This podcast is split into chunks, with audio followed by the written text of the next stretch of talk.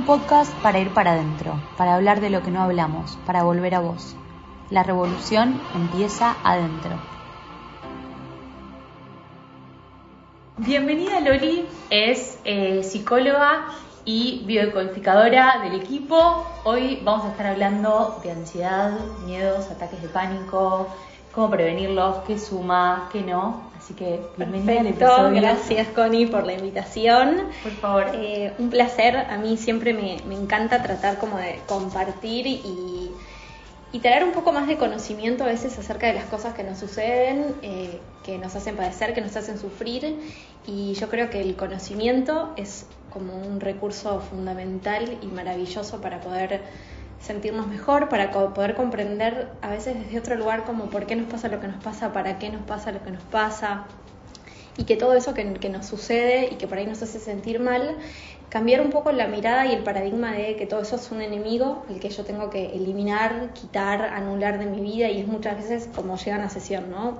Me está pasando esto, lo quiero sacar y lo quiero eliminar, y empezar como a cambiar la mirada y empezar a ver, bueno, esto que me está sucediendo, ¿qué me está mostrando? ¿Para qué lo necesito? ¿Cuál es la enseñanza? ¿Cuál es la oportunidad? ¿Cuál es el aprendizaje? Y cuando hacemos ese cambio pequeño de mirada de lo que nos pasa, eh, es que se empieza a transformar todo. Y yo creo que el, primer paso siempre es el conocimiento.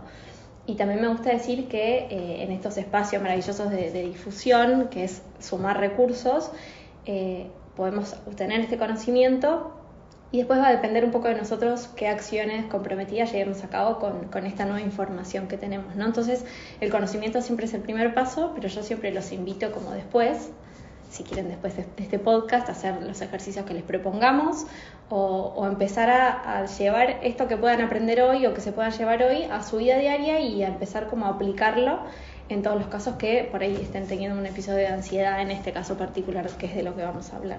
Total, aplicarlo es la base porque si no queda todo en el aire. Si no lo experimentás, en la teoría. Exacto, exacto. Y, y, el conocimiento, o sea, si nos quedamos como en un espacio solamente de conocimiento intelectual de lo que nos pasa, nos estamos perdiendo toda la otra parte y la parte es, experiencial, es la que en definitiva después se graba como red neuronal en el cerebro y la que hace que se cambien los hábitos y se cambie la forma de percibir. Entonces, siempre es necesario llevarlo al cuerpo, a la experiencia, a la práctica, porque eso es lo que termina de consolidar la transformación. Así bueno, que, bueno, hermoso. Bueno, vamos más. Arrancá por donde quieras. Dale. Eh, yo siempre cuando alguien viene eh, para trabajar la ansiedad, eh, le hago la primera pregunta más importante que me parece que es, ¿la ansiedad es buena o es mala? ¿No? Vos, Connie, ¿qué dirías? ¿La ansiedad es buena o es mala? Y yo diría que es mala. Esa es como el, la percepción más común que tenemos acerca de la ansiedad. Entonces siempre cuando vienen y me dicen, tengo ansiedad, yo contesto y es como un poco para sacar y para hacer este juego de, sacarnos de ese paradigma, sí, como maravilloso, espectacular. O sea, sin ansiedad no estarías viva, sin ansiedad no estarías acá, sin ansiedad estarías en un edificio que se está prendiendo fuego con olor a humo y no estarías haciendo absolutamente nada, estarías quieta en tu lugar diciendo, oh, bueno, bueno, ¿qué está sucediendo? La ansiedad es un maravilloso mecanismo de supervivencia y quiero diferenciar bien ansiedad y miedo porque comúnmente como lo tomamos como lo mismo, la ansiedad es un proceso, ¿sí? La ansiedad es una respuesta adaptativa de supervivencia, el miedo es la emocionalidad que acompaña esa ansiedad. Entonces, cuando alguien dice tengo ansiedad, yo digo maravilloso. Ahora, una cosa es tener ansiedad otra cosa es padecer la ansiedad, sufrir la ansiedad, temer, que siempre estoy con miedo, ¿no? Eso ya es como una cosa diferente. Entonces hablemos de qué es la ansiedad. La ansiedad es un mecanismo de supervivencia reflejo automático maravilloso, ¿sí? siempre al servicio de la supervivencia. Y la ansiedad es un mecanismo que compartimos con todos los seres de la naturaleza. Por ejemplo, eh, viste que el bicho bolita cuando vos eh, lo tocas, o sea, el bicho bolita es como un gusanito largo, Sí. cuando vos lo tocas o lo prendés la luz o algo, se enrolla, ¿no? O por ejemplo el pez globo, que el pez globo es, una- es un pececito como sumamente finito y delgado, cuando el pez globo interpreta que hay algún estímulo, ¿no? Que es peligroso, se infla. Eh, lo mismo con el puercoespín. El puercoespín tiene sus púas como alisadas, de vuelta, un estímulo que parece peligroso, se erizan sus púas. Esa es la ansiedad. O sea, para graficarlo bien visual, eso es ansiedad. Entonces, la ansiedad es un mecanismo automático y reflejo de supervivencia. para que se den una idea, la ansiedad se pone en marcha, o sea, todo el fenómeno de la ansiedad se pone en marcha a 432 kilómetros por hora. Para que tengamos como algo para comparar, un avión en su máxima velocidad de despegue va a 300 kilómetros. Estamos hablando de 432 kilómetros por hora. Entonces es un mecanismo maravilloso, veloz, que te permite sobrevivir todo el tiempo. Estás cruzando la calle, bocinazo, ¿sí? Se pone en marcha todo el sistema de ansiedad genera toda una respuesta fisiológica que ahora en un ratito la vamos a, detallar, que a vos te permite pegar el salto hacia adelante, pegar el salto hacia atrás, pero salirte de el camino del camión o el colectivo que tocó bocina. Entonces, la ansiedad es nuestra mayor amiga, ¿no? Porque la ansiedad es un mecanismo de supervivencia. Ahora, ¿qué pasa? Quiero primero hacer como una analogía con la ansiedad bien en el sistema biológico, en los animales, y después trasladarlo a la ansiedad en el ser humano. Quiero que imaginemos ahora la sabana, ¿no? Entonces hay un león que empieza a buscar su alimento, empieza a acercarse a un grupo de gacelas o de ciervos que están por ahí pastando, se empieza a acercar sigilosamente y alguno por ahí de los ciervos o de las gacelas detecta ¿no? que hay una presencia que puede ser peligrosa. Entonces, en ese momento todos los ciervos activan ansiedad, activan sistema de ansiedad empiezan a correr. Ponele que el león agarre a una o final más feliz no agarra ninguna. Escapan. Escapan todas y viven todas. El león desaparece, se va hacia otro lado y las gacelas, después de ese peligro enorme, que es un peligro enorme de supervivencia, siguen pastando, ¿no?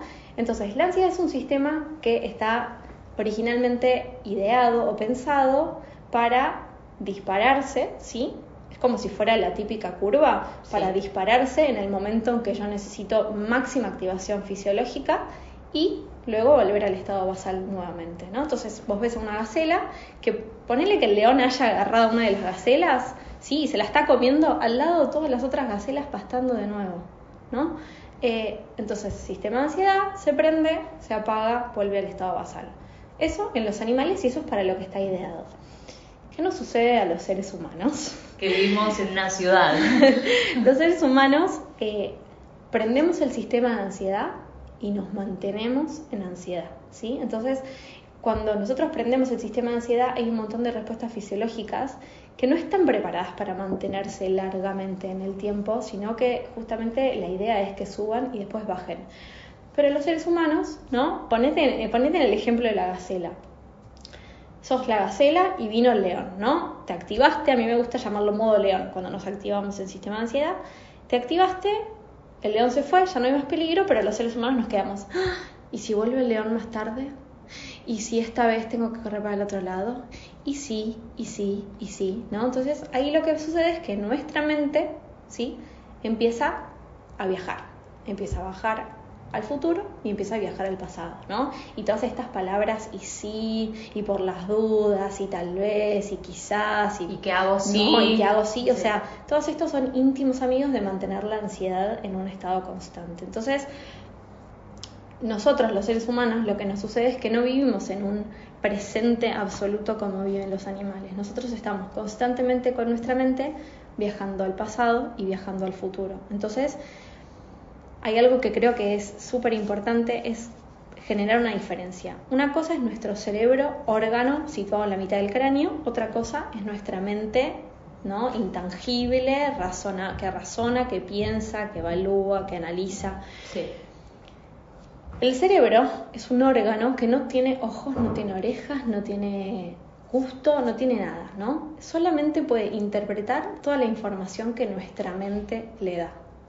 Entonces, el cerebro, ¿sí?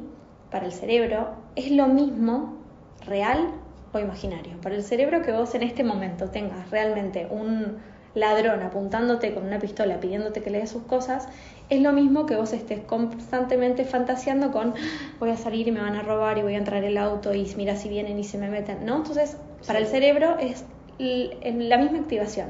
Tanto un pensamiento como una situación real enfrente tuyo activa de la misma manera el sistema de ansiedad. ¿no? Entonces, eh, siempre tendemos como a vivir en momentos que no son el presente. Entonces, cuando nos genera ansiedad una situación del pasado, algo que me pasó, ¿sí? la recuerdo, eh, estoy yéndome hacia atrás lo recordamos y físicamente lo volvemos a reexperimentar. Viste que cuando vos por ahí eh, volvés a recordar o volvés a ponerte en una situación que, te hizo sufrir del pasado, volvés a sentir incluso las mismas sensaciones, el mismo malestar. El mismo malestar. Eh, no sé si saben, pero bueno, en terapia de trauma, cuando se trabajan traumas, se vuelve a ese estado pasado y la persona recuerda con detalle todo lo que vio, los olores, todo vuelve a ser presente de vuelta, porque eso es algo también maravilloso de nuestro inconsciente y nuestro cerebro no tienen, no tienen tiempos, eh, no tienen pasado, presente y futuro. Eso es algo mental que necesitamos nosotros para organizarnos, pero para el inconsciente, eh, si vos revivís una situación que viviste hace 20 años, vuelve a cobrar la misma actualidad y vuelve a cobrar la misma emoción en presente. Entonces, cuando nos trasladamos al pasado, reexperimentamos situaciones de estrés y nos volvemos a activar el sistema de ansiedad. Cuando nos anticipamos hacia una situación del futuro, de vuelta ponemos al cuerpo en futuro, ¿sí? Em, nos preocupamos, esa la palabra preocuparse es pre a que suceda, por cosas que incluso quizás a veces nunca van a suceder ni nunca van a pasar, ¿no? Pero nos anticipamos y esa es la palabra clave de la ansiedad la anticipación, porque en general tiene que ver con el futuro, ¿no? la ansiedad. Eh, entonces estamos continuamente anticipándonos en mente y en cuerpo a situaciones que nunca van a pasar quizás y vivimos en estrés. Entonces, em, yo siempre digo que, em, y me encanta hacer el ejemplo este del paraguas, ¿no? Me, gusta llevarlo todo como a lo gráfico para que después ustedes en una semana por ahí estén en una situación y se acuerden, el paraguas, estoy caminando por la calle, ¿no? Vi en el pronóstico que iba a llover, entonces me traje un paraguas. Sí. Empieza a llover, abro el paraguas y camino bajo la lluvia, deja de llover, cierro el paraguas. Sigo caminando, vuelve a llover, abro el paraguas, deja de llover, dejo el paraguas abierto. No está lloviendo, pero yo dejo el paraguas abierto y dejo el paraguas abierto y dejo el paraguas abierto. Y dejo el paraguas abierto por si llueve en 10 minutos. ¿No? Entonces, eso es la ansiedad. Es mantengo el paraguas abierto por si llueve, pero esto trae consecuencias. Intenta mirar hacia arriba con un paraguas encima. No se ve nada, se ve el paraguas, no ves el cielo, ¿no? Mantener el paraguas abierto achica y limita mi calidad de vida por si todo el tiempo me puede llegar a suceder algo. Em, entonces me parece que esta, esta dinámica del paraguas es como bastante clara a la hora de comprender cómo es el mecanismo de la ansiedad. Entonces, situaciones que podrían ser breves, o sea, situaciones de estrés que podrían ser breves y cortas, ¿sí? las hacemos largas, eternas y duraderas. Es maravilloso si yo estoy viviendo en presente que se active mi mecanismo de ansiedad cuando hay me toca la bocina, cuando hay olor a humo, cuando hay gritos en donde estoy. Maravilloso, sistema de ansiedad espectacular.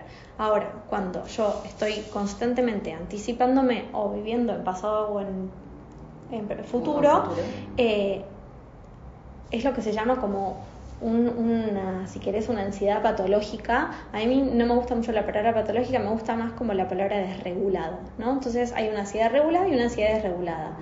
¿Por qué no me gusta la palabra patológica? Porque todo lo patológico es como si querés. sí, suena un montón, es muy fuerte. Y siempre cuando usamos la palabra desregulado es como, bueno, tengo la posibilidad de regularlo. Entonces, si algo se desregula, lo puedo regular, como una alarma de un auto. Em, ¿Hay algo que, quieras preguntar? Em, sí, sí, me parece que está bueno, em, seguramente más adelante, pero obviamente tener un ejercicio para entender cómo se puede regular. Y contar también que la ansiedad, más allá de efectos eh, en nuestra mente y desconectarnos de donde estamos, también tiene efectos fisiológicos en nuestro cuerpo que deja de hacer ciertas cosas que debería 100%. Eh, por estar en este eh, modo león. y ahora quiero que vayamos una a una y, hablando de esto de la biología. O sea, a mí me fascina, soy un poco ñoña de la biología, pero porque hay tantas respuestas y hay tantas respuestas en el mundo animal también a las cosas que nos pasan que es como muy maravilloso. Bueno, entonces, no vivimos como los animales en estado presente y lo que media entonces es nuestra mente. Lo más importante de la mente y lo que más interviene es la percepción, ¿no? Es la manera en que nosotros interpretamos constantemente los estímulos. Eh, siempre tendemos a hacer como una analogía de cosas que no lo son, como por ejemplo, siento algo o pienso algo igual a es. Entonces, porque yo pienso algo, es la verdad, ¿no? Entonces, a mí me encanta como, me parece que una gran parte de la salud mental eh, y una parte fundamental es como empezar a generar un, montón de flexibilidad y si querés una brecha entre esas dos cosas. No porque yo sienta algo tiene que ser absolutamente verdad, ni yo porque piense algo tiene que ser absolutamente verdad. Incluso si haces el juego de palabras de pensamiento, pienso y miento, siento y miento, sentimiento, estoy todo el tiempo diciéndome cosas y, creo que lo importante y el ejercicio más lindo es empezar a como someter a juicio esas cosas. No juicio desde un lugar de mal o bien, porque volvemos a ponernos como en la polaridad, pero sí de cuestionar. Decir, bueno, de cuestionar, de hacer una evaluación, de bueno, esto que estoy pensando, ¿realmente se, se aplica? ¿Realmente tiene que ver con la realidad o no? O quizás hay algo que no estoy percibiendo. Y, y la percepción es un fenómeno maravilloso, pero es un fenómeno que tiene una capacidad muy limitada, ¿no? Nosotros estamos rodeados de miles y miles de bytes de estímulos constantemente y nuestro cerebro, por una capacidad económica, eh, no puede estar constantemente consciente y atento a todo lo que hay, a todos los estímulos alrededor. Tiene que hacer una selección, tiene que hacer un recorte. Y ese recorte, esa selección tiene que ver mucho con nuestra historia, nuestras creencias, nuestra vida, bueno, en biodecodificación, nuestro árbol genealógico, las experiencias de otros en nuestro clan. Eh, y para esto quiero hacer un juego, que es lo que me dijiste, para, para darnos cuenta un poquito de, de, cómo funciona la percepción. Y es un juego que no es mío, se lo robé a Anita Morjani, no sé si la conocen, pero búsquenla, léanla, maravillosa. Y quiero que ahora van a tener 5 segundos para observar algo que les voy a pedir y después de los 5 segundos que yo les voy a contar van a cerrar los ojos, ¿sí? Entonces, quiero que tengan 5 segundos ahora para mirar a su alrededor todas las cosas de tonos rojos, rojizos, naranjas, amarillos que vean a su alrededor. Connie acá lo está haciendo.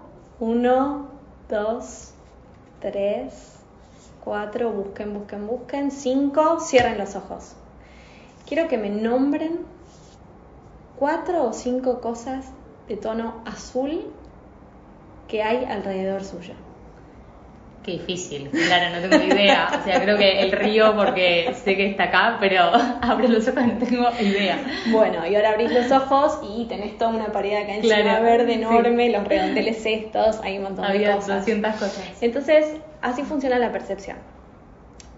Miramos y buscamos aquello que estamos, digamos, recordamos, percibimos aquello que estamos eh, con la conciencia y con la intención de buscar.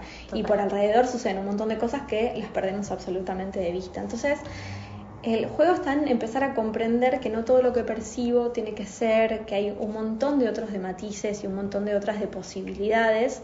Y, y creo que esto va mucho para la ansiedad, ¿no? Porque constantemente es un término que se llama como un poco profecía autocumplida, ¿no? Entonces, si yo estoy con miedo a algo, ¿no? Que siempre tiene que ver con el futuro en general, y, busco a mi alrededor un montón de cosas que confirmen ese algo, que seguramente además si las estoy buscando activamente las voy a encontrar, entonces vuelvo a reafirmar eso y se empieza a generar como una potenciación de ese circuito no solo a nivel mental, creencia subconsciente, sino también a nivel eh, neuronal en el cerebro. El cerebro todo el tiempo está generando diferentes conexiones neuronales, ¿sí?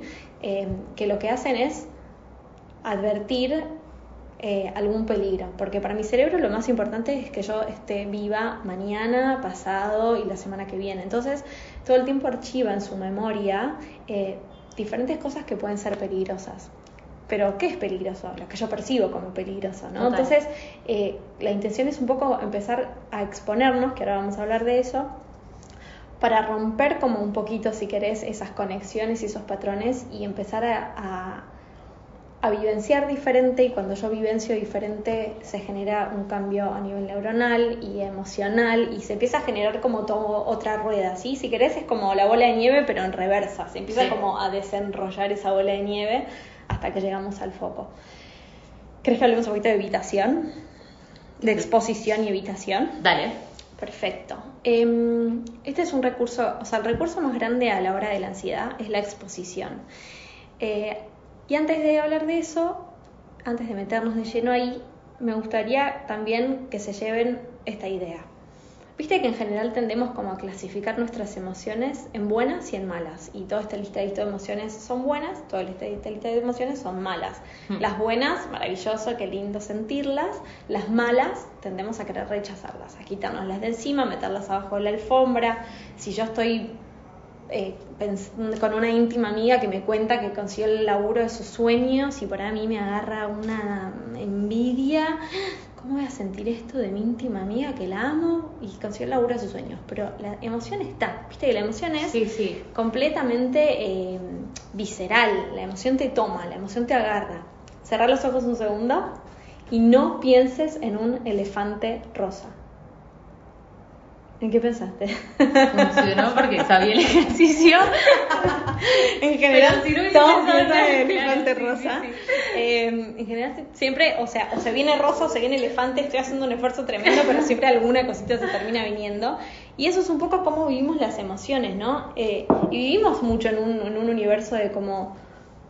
Y siempre por ahí diciéndole a alguien que querés con, con buena intención, como, ay, no te sientas mal, o no te sientas triste, o no te pongas así, Sí, pero, me siento, ¿no? Sí, no tenés forma, aunque no quieras sentirlo. Entonces, amigarnos con la idea de que las emociones son emociones. Las emociones no son buenas ni son malas, son emociones. Sí pueden ser más agradables, sí pueden ser más desagradables, pero son emociones y están para sentirlas.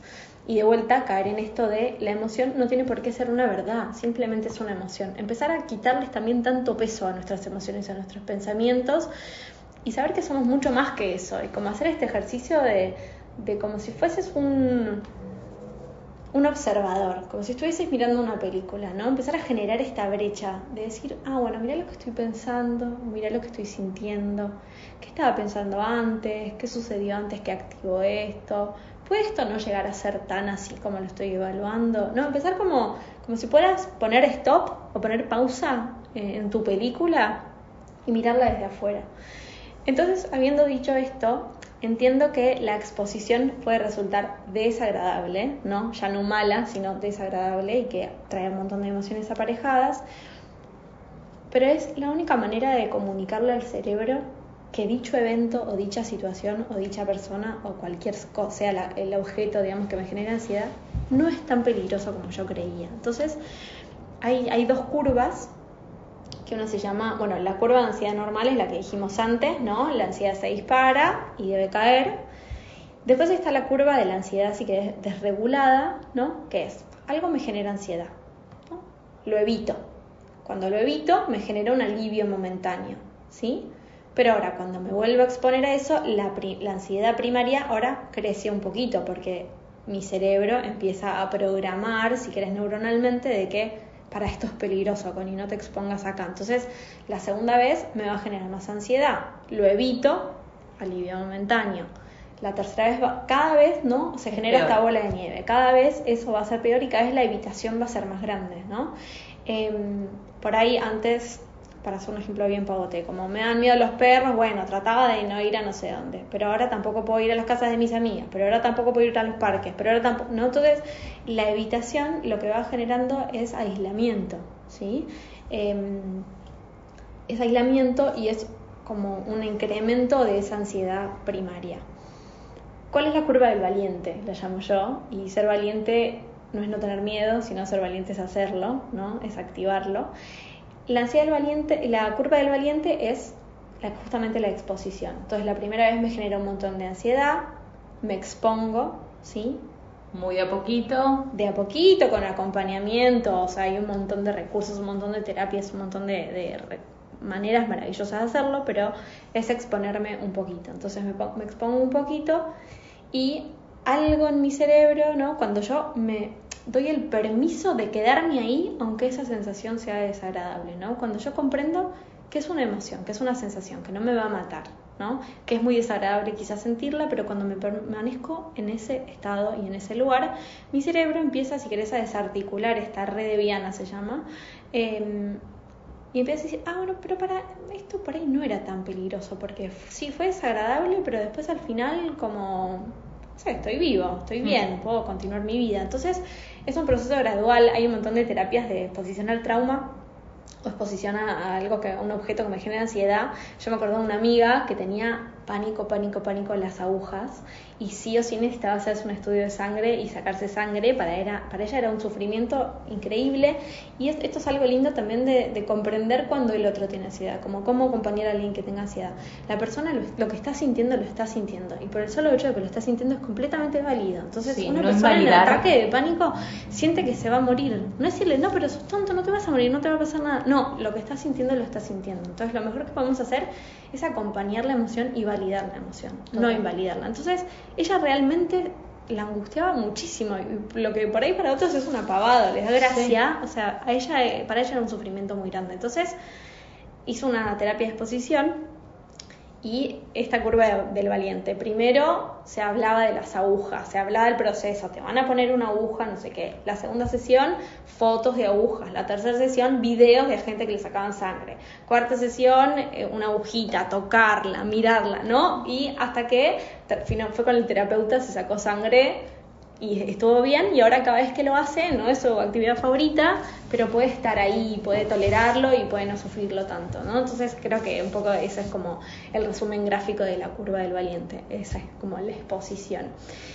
Y también me gusta hacer una analogía eh, a nivel del cerebro, como para que se comprenda también cómo es este proceso en el cerebro, que ya me lo escuchaste en, la charla que tuvimos entre todos los, coaches de Revolution, que es la ladera de la montaña, ¿no? Entonces, digamos que yo tengo, yo estoy encima de la ladera. Me encanta que todo tenga como nombres bastante épicos. yo estoy arriba de la ladera de mi montaña, ¿no? Esa montaña es mi cerebro. Tengo mi trineo y yo necesito llegar hasta abajo. Entonces, en general, desde chiquito siempre me tiré por el mismo caminito, entonces cuando me tiro por ese caminito, ese caminito ya seguramente esté todo surcado en el suelo, ya no tenga más nieve, no haya piedras, no haya troncos, no haya árboles, seguramente me tire por ahí y voy sentado re pancho en el trineo, no tengo que hacer ningún tipo de esfuerzo porque es automático para mí, ¿no? Entonces cae y llego hasta hasta el final. Ahora por ahí me doy cuenta de que ese camino en realidad no me hace muy bien, me hace sufrir, no me gusta, no me gusta dónde llego, no me gusta el destino. Y digo, mm, quiero hacer otro camino. Para hacer otro camino voy a necesitar tomar la decisión voluntaria de que quiero tomar otro camino. Y seguramente la primera vez que me tire por una ladera por la que nunca fui en mi cerebro sea peligroso, ¿no? Peligroso en el sentido de que voy a ir zamarreando en el trineo, teniendo que hacer fuerza con los pies y con los brazos para que no se me vuelque. La incertidumbre previa camino, va a haber una piedra, no lo sé, ¿no? Hmm. Entonces seguramente llegue abajo y diga, uff, esto fue re difícil, qué desafío, ¿no? Y ahí está la, la, constancia, la persistencia en, bueno, vuelvo a subir a la ladera y me vuelvo a tirar por el nuevo camino. Y cada vez que yo elija conscientemente tirarme por el nuevo camino, ¿sí? Va a ser cada vez más fácil y se va a ir generando el surco y se va a ir achicando, achatando la nieve y cada vez va a ser más sencillo y el viejo camino, como ya nadie lo va a estar usando y no va a ser necesario, va a empezar a cubrirse de raíces, va a haber una nevada y se va a empezar a cubrir y se va a empezar a tapar. Entonces, siempre el principio de una transformación necesita una decisión consciente y voluntaria de decir, elijo de vuelta tirarme por el nuevo camino hasta que en el cerebro se hace hábito y se genera la red neuronal y se genera todo para salir de ese estado y para salir de ese lugar. Pero siempre necesita una decisión. Y si querés vamos a, charlar un poquito del pánico y de estas eh, respuestas fisiológicas que les prometí contarles. ¿De una?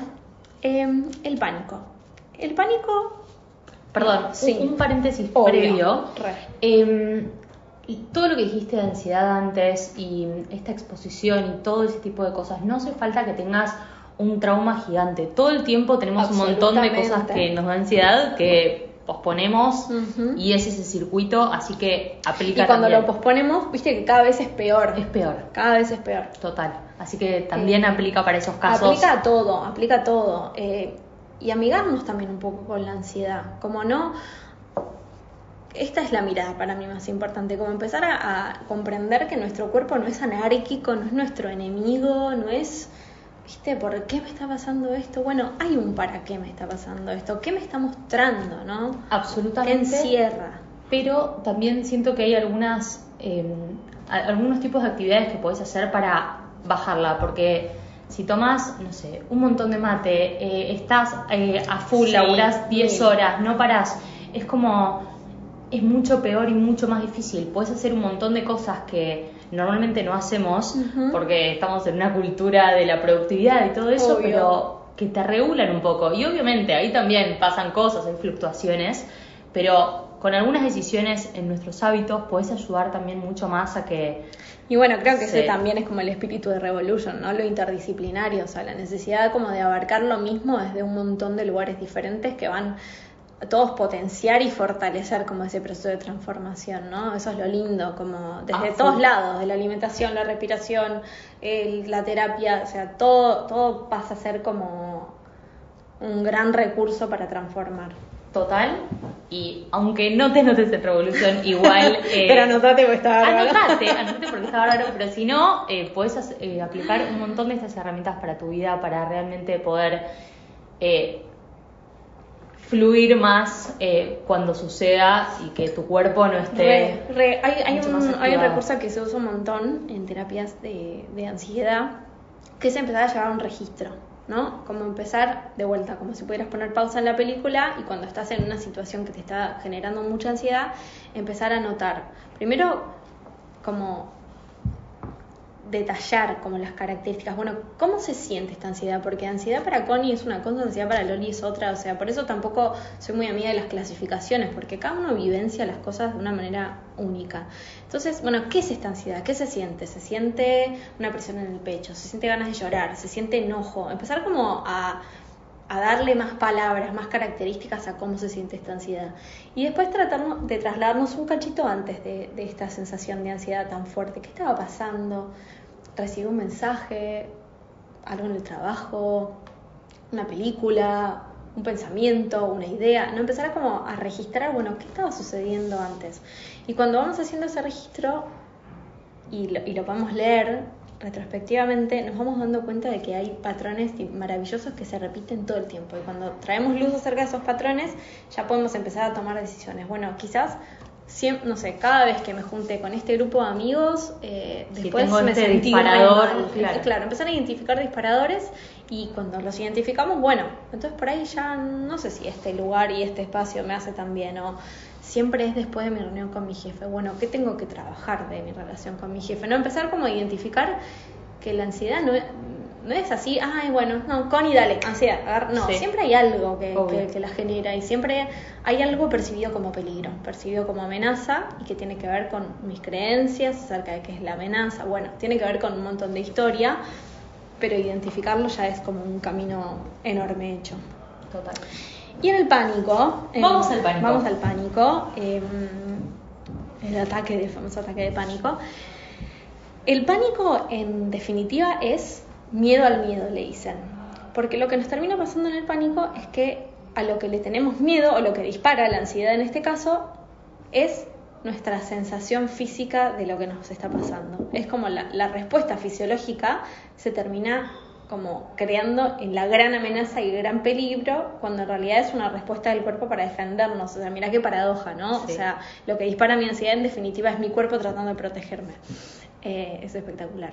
Entonces, les voy a pasar a detallar punto por punto la respuesta que tendría mi cuerpo si yo detecto una amenaza, por ejemplo, alguien robándome. Lo primero que se genera y la primer como la primer eh, señal o estímulo para que el cerebro dispare eh, todo el sistema de ansiedad y toda la respuesta es un desequilibrio entre el oxígeno y el dióxido de carbono. ¿sí? En nuestro cerebro, cuando estamos en un estado basal relajados, hay un equilibrio entre oxígeno y dióxido de carbono. Viste que cuando algo te genera miedo o, o algo te genera como, "Ah, hacemos esto, Total. tomamos aire, Sí. tomamos aire. Incluso por ahí cuando hasta sea imperceptible empezamos, ¿no? Entonces Sí. empieza a generar, empieza a entrar más oxígeno em, del dióxido de carbono. Entonces lo primero que sucede es un desequilibrio entre oxígeno y dióxido de carbono. Esa es como el puntapié, el botón rojo que se pone en marcha y le dice al cerebro, ok, peligro, preparémonos. Entonces, vamos a ir recorriendo punto a punto todo lo que sucede. Empiezo a tener palpitaciones. Mi corazón empieza a latir cada vez más rápido. ¿Por qué? Porque mi corazón necesita bombear más rápido y más cantidad de sangre a mis brazos y a mis piernas. ¿Para qué? Para Para, huir. luchar contra esa amenaza, contra el león o para huir y salir corriendo, ¿no? Entonces, lo que más necesito es sangre en mis músculos. No puedo respirar, viste que es, este es el típico. No todos se presentan en todas las personas, o sea, yo voy a ir detallando, se van a identificar con algunos y con otros no. Pero en general el de la respiración están todos y no puedo respirar. No me entra aire, no me entra aire, no puedo respirar, no puedo respirar. ¿Qué es lo que sucede? Yo ya estuve ingresando un montón de oxígeno hace un ratito en esto y mis, y mis pulmones están llenos de oxígeno. Es como querer entrar al subte prepandemia a las 7 de la tarde en Congreso Tucumán. No entras. Entonces, no entra más aire. ¿Sí? ¿Por qué? Porque mis pulmones ya están llenos de aire. Entonces, eh, al contrario de lo que hacemos es, no puedo respirar, es sopla, sopla.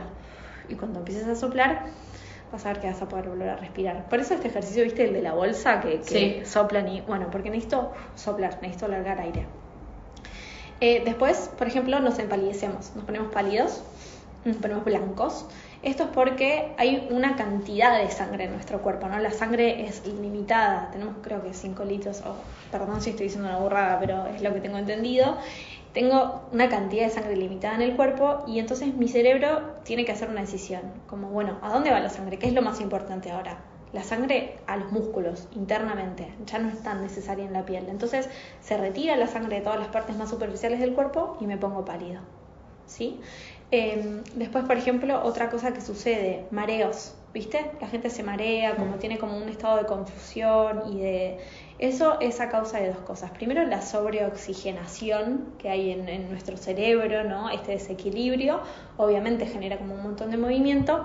Y segundo, em, y esto justo lo vi el otro día y me acordaba, eh, había un equipo de fútbol jugando y hubo un rayo y todos hicieron como la misma respuesta. Bueno, ahora no nos pueden ver, pero como la reacción es esta, como la de encorvarse y agacharse, ¿no? Entonces doblamos el cuello y eh, metemos como los codos hacia adentro y protegemos la caja torácica.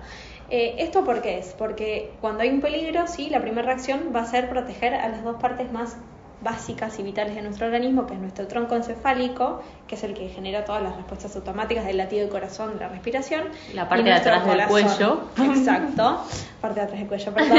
y nuestro corazón. Entonces, contraemos, ¿sí? Cuando estamos en ansiedad, estamos en contracción. Entonces, lo que pasa es que en contracción constante, larga y duradera, no hay una buena irrigación de nuestro cerebro eh, y por eso también se generan estas sensaciones de despersonalización o de confusión o de mareos. O sea, estamos sobreoxigenados y no hay mucha sangre, ¿no? Eh, después otra cosa que pasa es, viste, que no pueden ver de cerca las personas. Ven como puntitos negros o se empieza como a borronear todo. Pensemos en el ciervo. El ciervo, cuando detecta que algo se mueve, necesita ver de lejos, ¿sí? Necesita cambiar eh, como el movimiento de sus pupilas para poder detectar de lejos. Entonces, si a una persona que está en un ataque de ansiedad le decís, mira de lejos, de lejos va a ver perfecto. Lo que no va a ver bien es de cerca, ¿no? Esto es eh, como el cambio en la visión periférica para poder observar de lejos al depredador. O sea, acordémonos que todo esto son respuestas biológicas que vienen desde los animales, lo compartimos con los animales, entonces todo lo que nos pasa es compartido con los animales por ejemplo, este, este que viene ahora, que es la pilorección. Pilorección es la piel de gallina, que todos mis poros se, se potencian. Y eh, esto es, por ejemplo, el mecanismo que hablábamos antes del erizo, ¿no? El porco espín. El erizo necesita poner sus púas para defenderse, es un mecanismo de supervivencia. Entonces, la piel de gallina para nosotros no tiene, si querés, mucha utilidad biológica, pero sí es un vestigio evolutivo de otros animales, porque es un sistema de supervivencia. Después, ¿qué más pasa? Molestias estomacales, por ejemplo.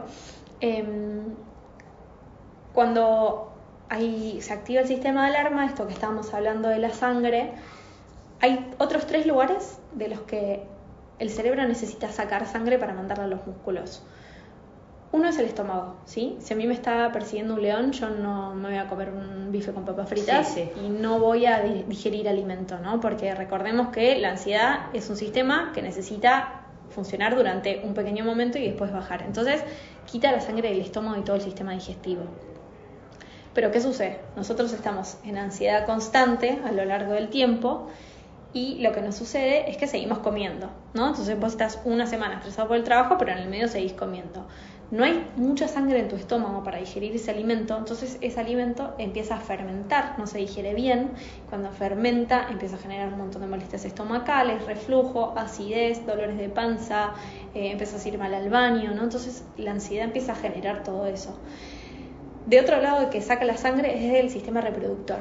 ¿Sí? Entonces, cuando estamos constantemente en ansiedad, eh, los hombres tienen disfunciones eréctiles, las mujeres no, se excitan, no llegan al orgasmo, eh, no puedes quedar embarazada. Entonces empieza a generarse todo eso, pero porque no hay una correcta irrigación de sangre en donde la tendría que haber, porque mi cerebro está interpretando, hay peligro, la sangre tiene que estar en otro lado. Entonces, eh, no me excito, no disfruto, no me quedo embarazada.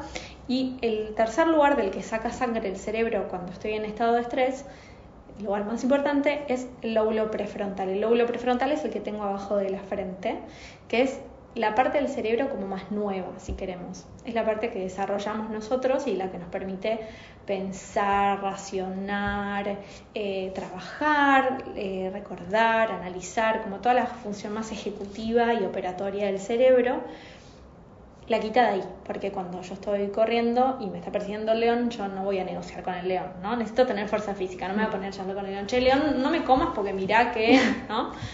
Eh, entonces, cuando estamos en situación de estrés, no puedo pensar. Y, y, a veces cuando miramos hacia atrás de momentos de mucho estrés en nuestra vida, decimos, ay, pero ¿por qué no hice esto? ¿Por qué no hice lo otro? ¿Por qué no llamé a tal? ¿Por qué no? Y se nos ocurren un montón de soluciones que en ese momento no, se, nos ocurren, por la cabeza. Pero porque no puedes pensar, porque no puedes razonar, porque la sangre está en otro lado. Entonces no hay una irrigación correcta y no se nos ocurren posibles soluciones, ¿no? Em, ¿Qué más sucede? Voy a mirar mi machetito, así no me olvido de nada de lo que quiero decir. Mientras lees, creo que es espectacular, aunque en ese momento tal vez no puedas aplicar la teoría, eh, por lo menos sabes y entendés como, ok, no es que me estoy, eh, me estoy quedando sin aire, es... Eh, es que la, la, psicoeducación, esto se llama psicoeducación, empezar a comprender cómo nuestro cuerpo es un factor maravilloso. O sea, realmente muy importante. Y, y, muy importante también cuando acompañamos al otro, ¿no? Como poder decirle sopla, como poder decirle tranqui, tu sangre está en tus músculos. No ves acá, pero a ver, mira para allá, ¿qué dice ese cartel? bueno, después tenemos hormigueo también, tiene que ver con la palidez, con la sangre, o sea, nuestros músculos están cargados de sangre, esto genera un montón de hormigueo y de sensaciones calor, sofocos, sudores, escalofríos. Esto tiene que ver con que se ponen en marcha dos sistemas al mismo tiempo. Primero, o sea, el sistema de enfriamiento que necesita eh, que yo, si voy a luchar, voy a correr, voy a huir, necesito sudar, necesito descargar calor. Y por el otro, o sea, sistema de enfriamiento y a la vez un calor enorme en mis músculos, ¿no? Porque mi sangre está ahí bombeando con todo. Entonces, eh, es normal que tengamos sofocos, o sea, de repente mucho calor, de repente mucho frío, transpiración, de repente chuchos. Eh, esto es como parte de todo este sistema fisiológico que se, que se genera. Lo maravilloso es que si estamos frente a un peligro real, ¿no? Por ejemplo, se incendia donde estás y tenés que salir corriendo, todo esto que te acabo de nombrar te va a pasar, pero no lo vas a percibir porque estás ocupado porque estás ocupado sobreviviendo entonces y porque no va a ser como una cuestión. Lo que pasa es que cuando todo esto te pasa y estás sentado en tu casa mirando una serie decís ok qué me está pasando Total. o sea me voy a morir estoy enfermo tengo algo tengo me, me, está sucediendo algo no entonces eh, cada vez se va generando como este miedo al miedo porque no comprendo qué me está sucediendo. Cuando comprendemos que estas son reacciones fisiológicas de nuestro cuerpo normales al servicio de nuestra vida, que simplemente estamos ante un sistema que está desregulado y que tengo la posibilidad de regularlo, empieza a dejar de, ser tan atroz ¿no? y, de sufrirse tanto. Y cuando comprendemos que nos pasa a un montón de personas a lo largo de nuestra vida, que lo podemos mejorar, lo podemos trabajar, que no es algo que necesariamente nos tiene que acompañar para siempre, que hay montones de recursos y posibilidades y terapias maravillosas, ¿sí? breves, porque también eh, hay como un poco una concepción de la terapia es eterna, es impagable, no, hay un montón de posibilidades. Hoy en día creo que vivimos en un tiempo maravilloso en ese sentido, que hay montones de espacios y de terapias para elegir. Y de conciencia también, como Sí, que en otros momentos sí, la gente convivía con eso y lo daba y por lo, hecho. calla- y lo callaba, Sí, y era algo que se sufría en silencio y en Mucho soledad peor. y generaba cada vez más aislamiento y como cada vez más una potenciación de todos estos síntomas. Pero yo creo que es eso, como comprender que nuestro cuerpo en realidad es nuestro mejor aliado, de que si... Y me encanta usar la metáfora de, de la luz roja en el tablero. Eh, varias de estas metáforas ya me las escuchaste decir, pero bueno, ustedes por ahí no. Em, la luz roja en el tablero es cuando vos te subís a tu auto, ¿no? Y se prende una luz roja. Y por ahí no es la luz roja de la nafta, la típica que todos sabemos qué quiere decir y que tenemos que hacer, sino que es una luz roja con un símbolo que ni idea. Seguramente lo que vas a hacer es ir al mecánico y le vas a decir, bueno, revisar el auto, que hay que cambiar, qué, qué pieza falta, qué se rompió, que hay que transformar. Con nosotros hacemos completamente lo diferente, lo, lo- lo Opuesto. Esa luz roja se transforma en nuestro principal enemigo y empezamos a odiar a la luz roja. Y la luz roja es el problema. Y la luz roja le quiero poner cinta negra aislante para no verla más. Y cada vez que me subo al auto quiero darle golpes al tablero a ver si se apaga esta maldita luz roja. Y un poco eso es, es la ansiedad desregulada, si querés.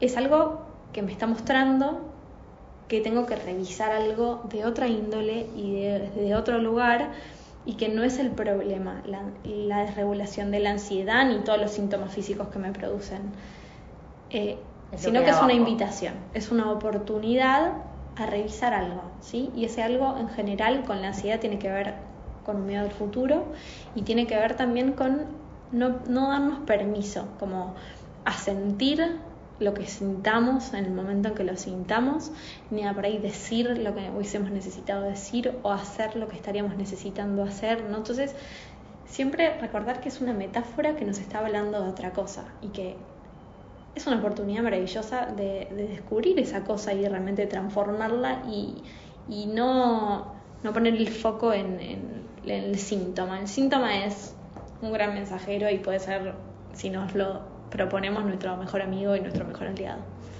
Total, y creo también que hay miedos que compartimos todos muy eh, universales y que uno también esa luz roja, eh, uno piensa como no, solamente a mí me pasa y son cosas tan universales que nos pasan a todos y tan comunes Re, re. que siento que eso también le saca un montón de poder. Sí, sí, tal cual.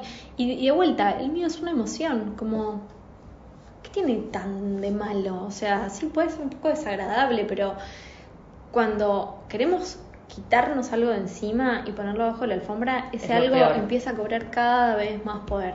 Cuando me doy permisos, cada vez eso como, viste, como pierde y pierde esa tenacidad, pierde, pierde esa voracidad. Cuando me doy, me empiezo a dar permiso a sentirlo y tal cual, y a o sea, son cosas muy compartidas, a charlarlo, a comunicarlo, a trabajarlo.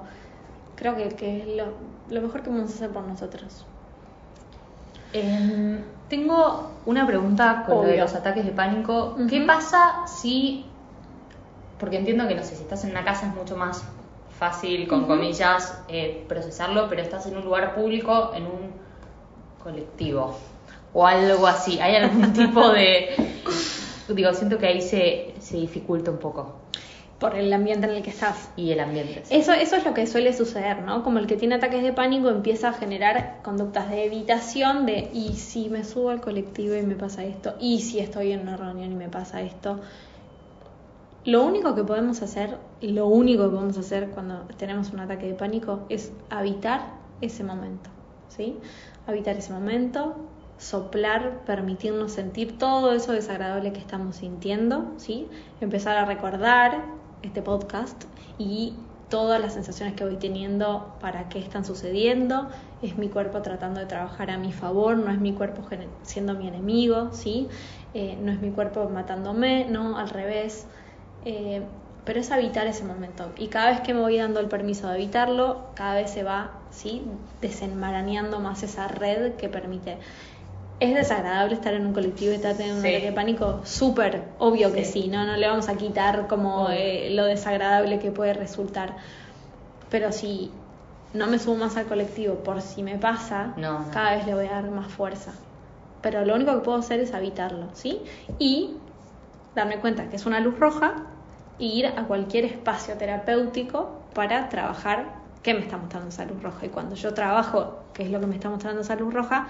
Esa luz roja deja de ser necesaria. O sea, le cambio la parte del motor que necesitaba y la luz roja se apaga, ¿no? Entonces, el ataque de pánico deja de ser necesario cuando yo descubro qué es lo que me está mostrando ese ataque de pánico. Hermoso.